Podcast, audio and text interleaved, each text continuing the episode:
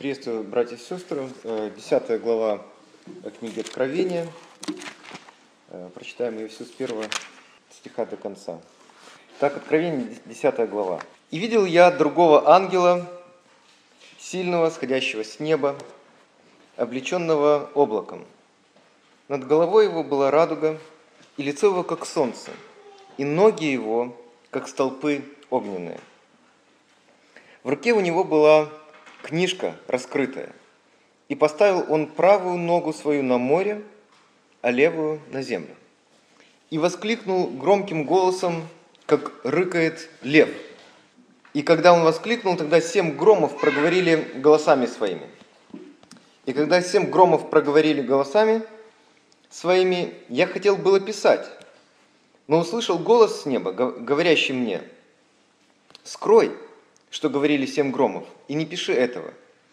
И ангел, которого я видел стоящим на море и на земле, поднял руку свою к небу и клялся живущим во веки веков, который створил небо и все, что на нем, землю и все, что на ней, и море и все, что в нем.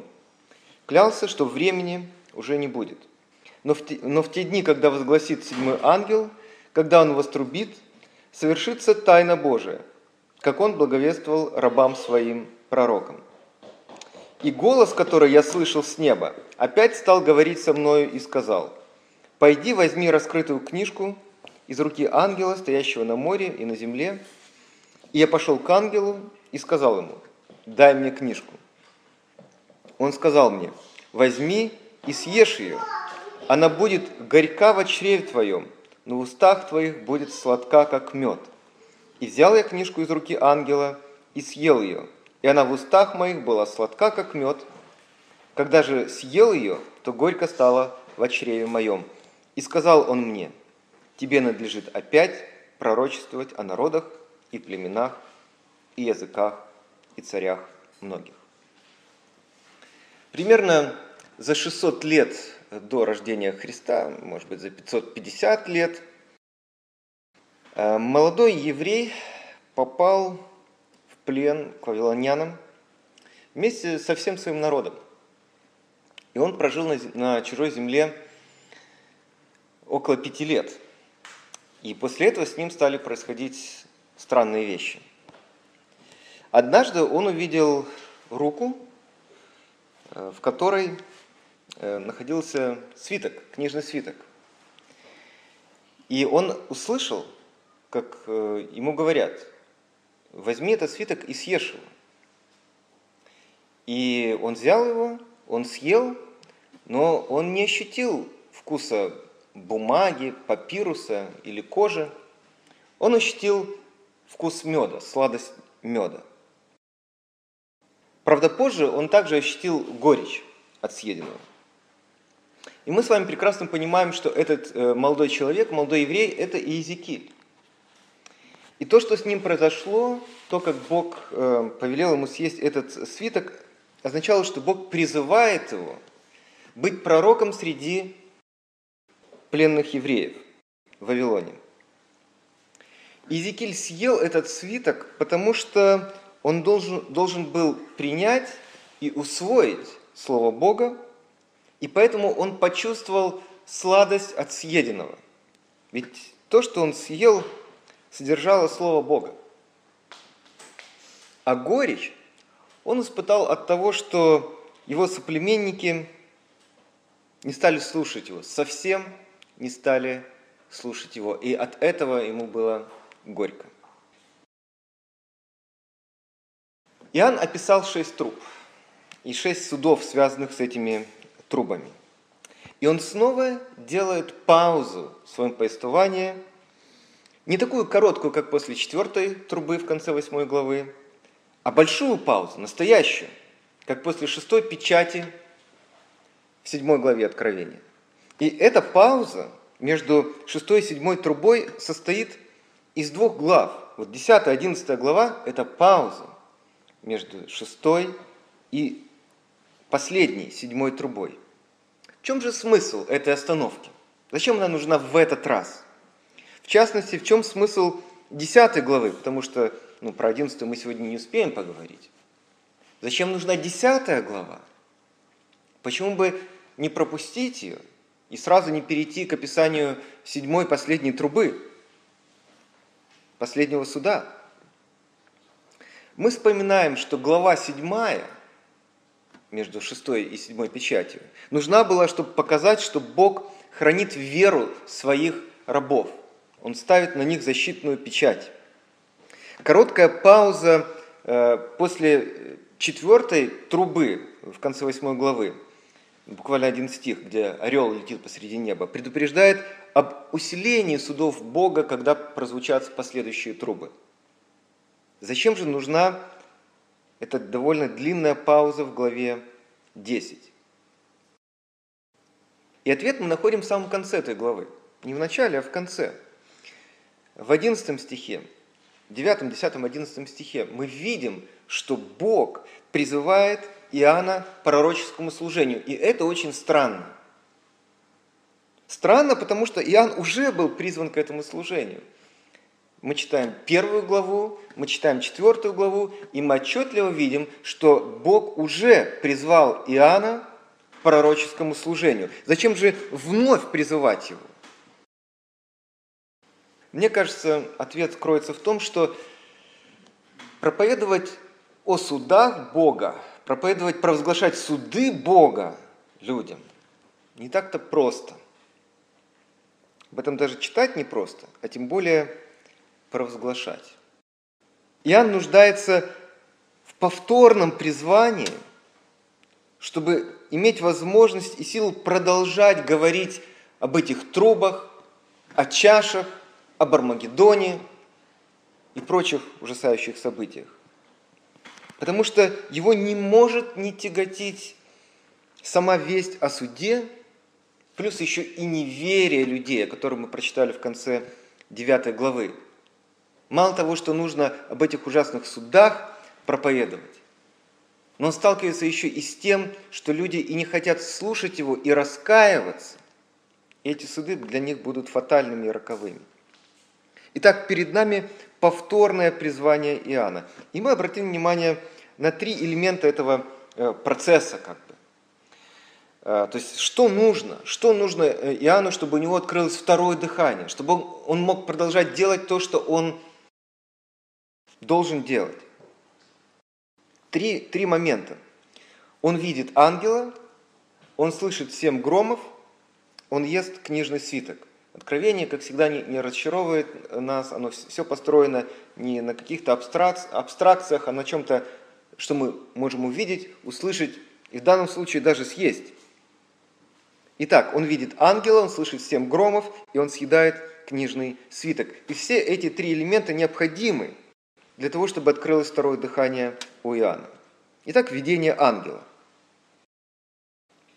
Видел я другого ангела сильного, сходящего с неба, облеченного облаком и так далее.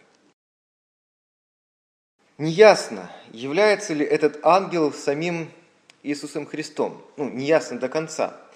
Но очевидно, что он наделен многими чертами Христа, которые мы уже встречали в книге Откровения в первой, в четвертой и в пятой главе.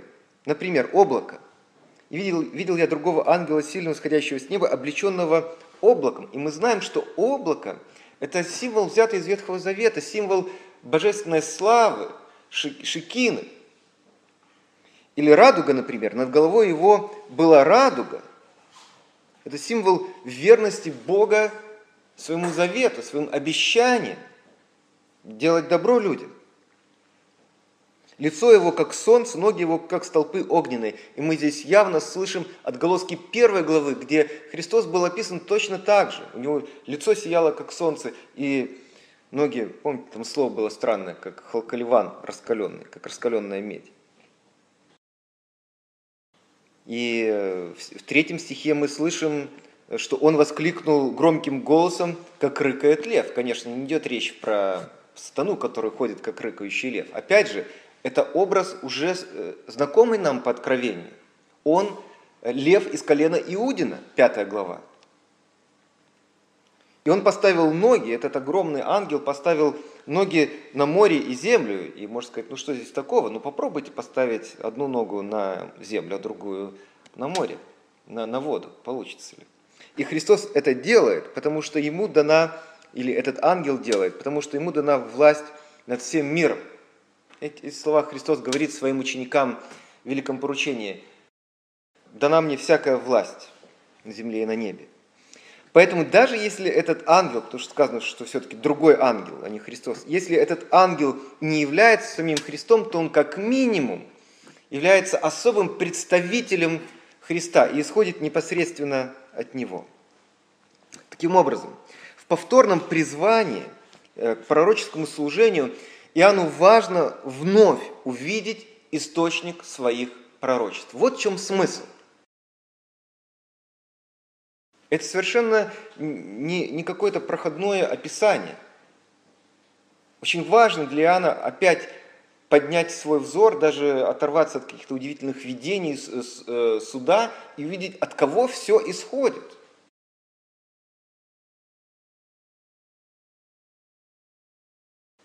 Потому что Иоанн не сам придумал все то, что он пишет и говорит. Он не прочитал это в какой-то другой книге, оттуда все передрал сам Мессия, который есть Бог, дал ему слово для церкви и для мира. Знаете, кто самый важный человек на любом предприятии? Вы когда-нибудь заходили на какое-нибудь э, там, предприятие, которое, не знаю, там производит бумагу, или это типография какая-нибудь, или завод какой-нибудь? Кто самый важный там человек? Если вы заходили, то вы знаете, вахтер. Вахтер. Вот мимо него невозможно пройти, что бы вы ни делали, как бы вы ни танцевали, он непримирим. Если есть правила, по которым вот, работает предприятие, вы соблюдете эти правила, я вам гарантирую. Если вы не хотите показывать, что у вас сумки, вы покажете. И бесполезно его уговаривать. Потому что он самый важный человек, потому что он действует – по приказу директора этого завода, по инструкции. Он не придумал свои правила, он просто делает то, что ему приказано. У него нет собственной воли и собственного представления о том, э, как э, люди должны проходить через проходную. Он знает, что хотя он вахтер, но именно в силу того, что он просто вахтер, за ним стоит непосредственно авторитет и власть директора этого предприятия. И вот я часто думаю, как мы можем нести Евангелие в этот мир? С одной стороны, люди упрямы, как в одни Иезекииля, как в одни Иоанна, у них медные лбы. Вот никакие доводы с нашей стороны, никакие страдания, как мы говорили в прошлый раз, не заставят людей свернуть с пути безбожия, самовлюбленности и гедонизма. Это с одной стороны. А с другой стороны, как мы смеем навязывать свою веру другим? Ведь у них своя вера. Или некоторые, или большинство в нашей стране вообще выбрали не верить. Они атеисты, и у атеистов есть право быть атеистами. Это их выбор. Почему мы настолько высокомерны, что считаем, что они должны верить точно так же, как мы?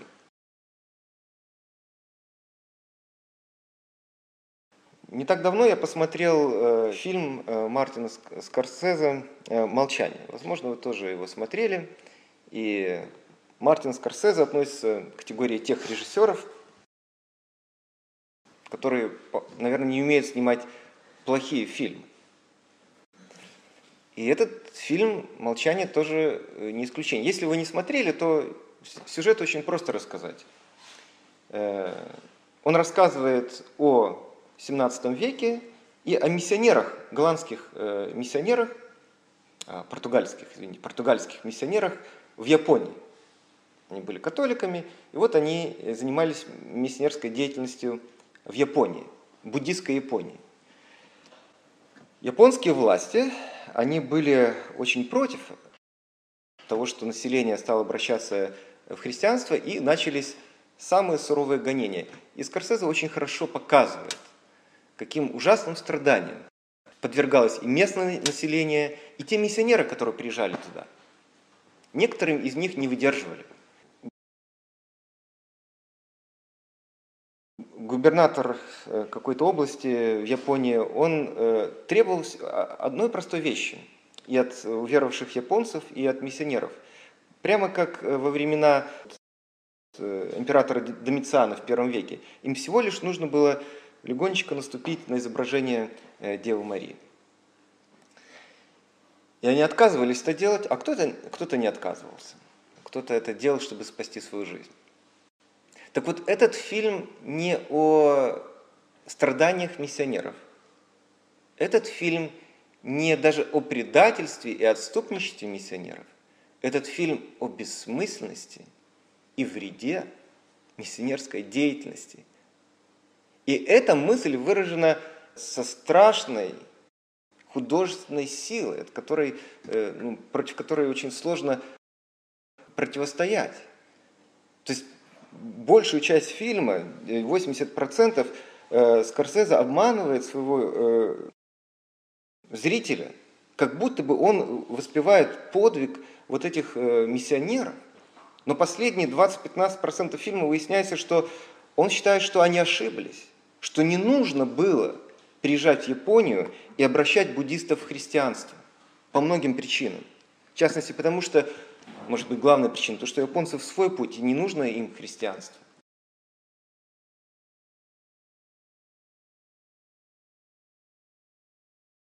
Вот в этой ситуации, когда люди упрямы, и когда нас окружает вот эта идеология, что у каждого свой путь, каждого своя вера или свое неверие, на, на, на что он имеет полное право.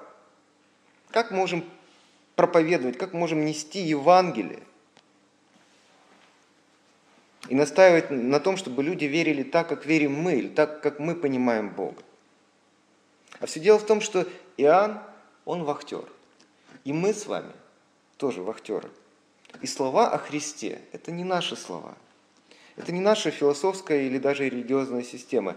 Мы призваны быть всего-навсего свидетелями Бога, свидетелями того, что Бог совершил для людей в Иисусе Христе. Это не мы так выбрали верить. И только понимание источника нашей проповеди оправдывает ее и дает нам право и силы убеждать людей верить так, как верим мы. Итак, это была первая часть он увидел ангела. Вторая э, часть вот этой церемонии повторного посвящения заключается в том, что он слышит семь громов. И здесь я должен признаться, э, я не уверен в том, как э, мы должны прочитать и понять это место, потому что оно достаточно странное. И когда семь громов проговорили голосами своими, я хотел было писать, но услышал голос с неба, говорящий мне, скрой, что говорили семь громов, и не пиши этого. Почему Иоанну сказано не писать о том, что он услышал? Очевидно, что эти семь громов похожи на семь труп или семь печатей, семь чаш. Они что-то сообщили о дальнейших судах Бога над миром. И Иоанн готов, как и раньше, записать, но ангел говорит ему, не делай этого.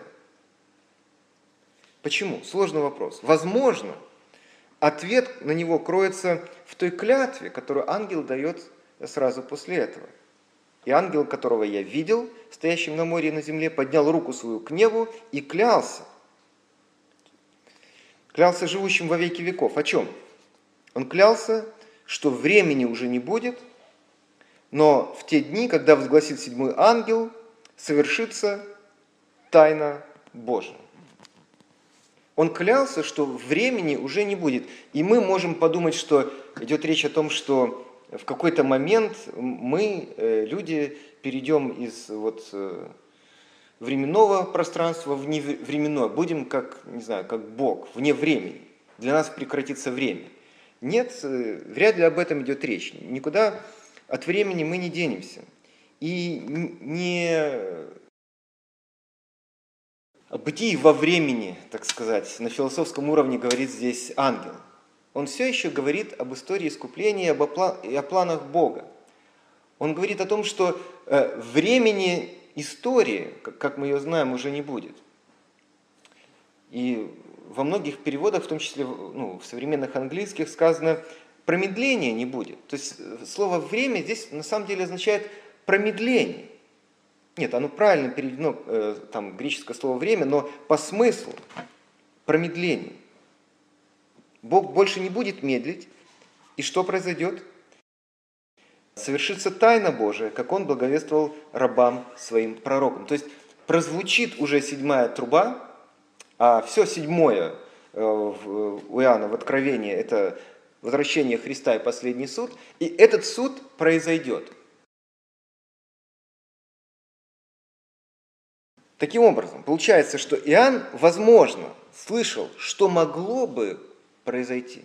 Когда он слышал эти семь громов, он слышал, слышал что могло бы произойти, произойти, но не произойдет. Потому что Господь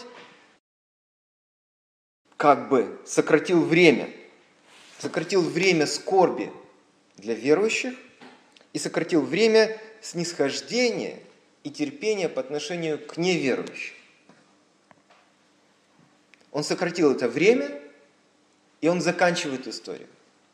Она не будет длиться вечно. И опять повторяю, седьмая труба, как и седьмая печать, это и есть возвращение Христа и последний суд, конец истории. Так вот, наше свидетельство, как и свидетельство Иоанна, имеет смысл, так как конец истории, он наступит. Он наступит. И плоды нашего свидетельства станут явными. Мы увидим, кто уверовал, а кто нет – мы увидим, что наши старания были не напрасны, а в каких-то ситуациях усугубили судьбу людей.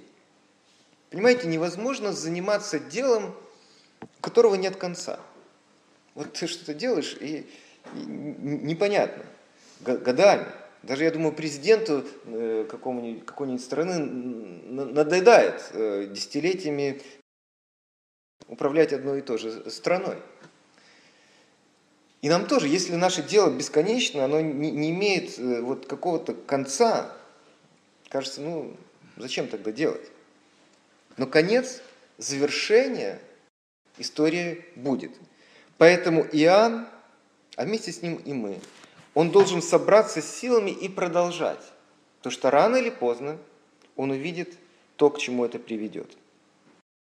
И третье, третье, мы заканчиваем на этом. Он увидел ангела, источник своих пророчеств, он услышал семь громов и понял, что Бог завершает историю. И в конце Бог повелевает подойти к этому ангелу огромному, взять у него из руки свиток и съесть его. Свиток, тут сказано, книжка или даже книжечка, то есть она была специально по формату рта Иоанна, чтобы он, она поместилась и он мог съесть ее. Я хочу обратить ваше внимание на одно слово в 11 стихе. «Сказал он мне, тебе надлежит опять пророчествовать о народах, племенах, языках, царях многих». Обратите внимание на это слово «опять». Тебе опять надлежит пророчествовать. С одной стороны, Иоанн должен продолжать свое служение. Он опять должен говорить то, что он уже говорил о царях, племенах, языках и народах. Но с другой стороны, это слово опять имеет исторический смысл, потому что он не случайно съел свиток. Ведь тем самым он повторил действие Иезекииля, о котором мы с вами говорили. Опять, значит, продолжить дело Иезекииля и в какой-то мере повторить его судьбу. Вообще, знаете, почитайте Иезекииля. Я, я уверен, что вы не читали. Почитайте. Хотя бы первые 10 глав. Захватывающие. Описание его жизни. Последние э, там, 8 глав, с 40 по 48, можете не читать, потому что там просто 8 глав измерения храма. Но почитайте хотя бы первые 10 глав. Вот один эпизод. После того, как э, Бог призвал Иезекииля э, проповедовать переселенцам, он говорит, ну вот твое первое задание. Ты должен пролежать на правом боку 390 дней. А когда ты пролежишь 300, это, между прочим, больше года, то переворачиваешься на другой бок и еще 40 дней должен на, на боку пролежать. И э, все это время будешь питаться хлебом и водой. Причем так, через день. И это будет каким-то символом. Это будет символом для твоих соплеменников, что я в гневе на них, что я сделаю жизнь их тяжелой. И Иоанн, и там таких э, эпизодов много, Иоанн должен стать в один ряд с великими, великими пророками прошлого. Поэтому ему сказано, тебе надлежит опять. Ты должен продолжить дело Иезекииля и таких людей, как Иезекииль. И у пророков всегда незавидная судьба. Возьмите биографию любого известного э, христианского проповедника. Любого. Проповедника Евангелия, не псевдоевангелия. И вы увидите, что никому не приходилось просто. И вот простая мысль этой 10 главы, на этом мы закончим. Иоанну нужна пауза. Всего лишь после девяти глав пророчеств, еще даже до середины этой главы мы не набрались, но ему нужна пауза.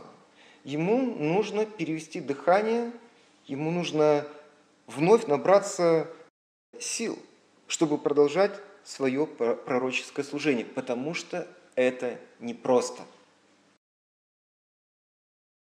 И да пошлет и нам Господь такую паузу. И да призовет Господь нас вновь к служению. Аминь. Давайте встанем и.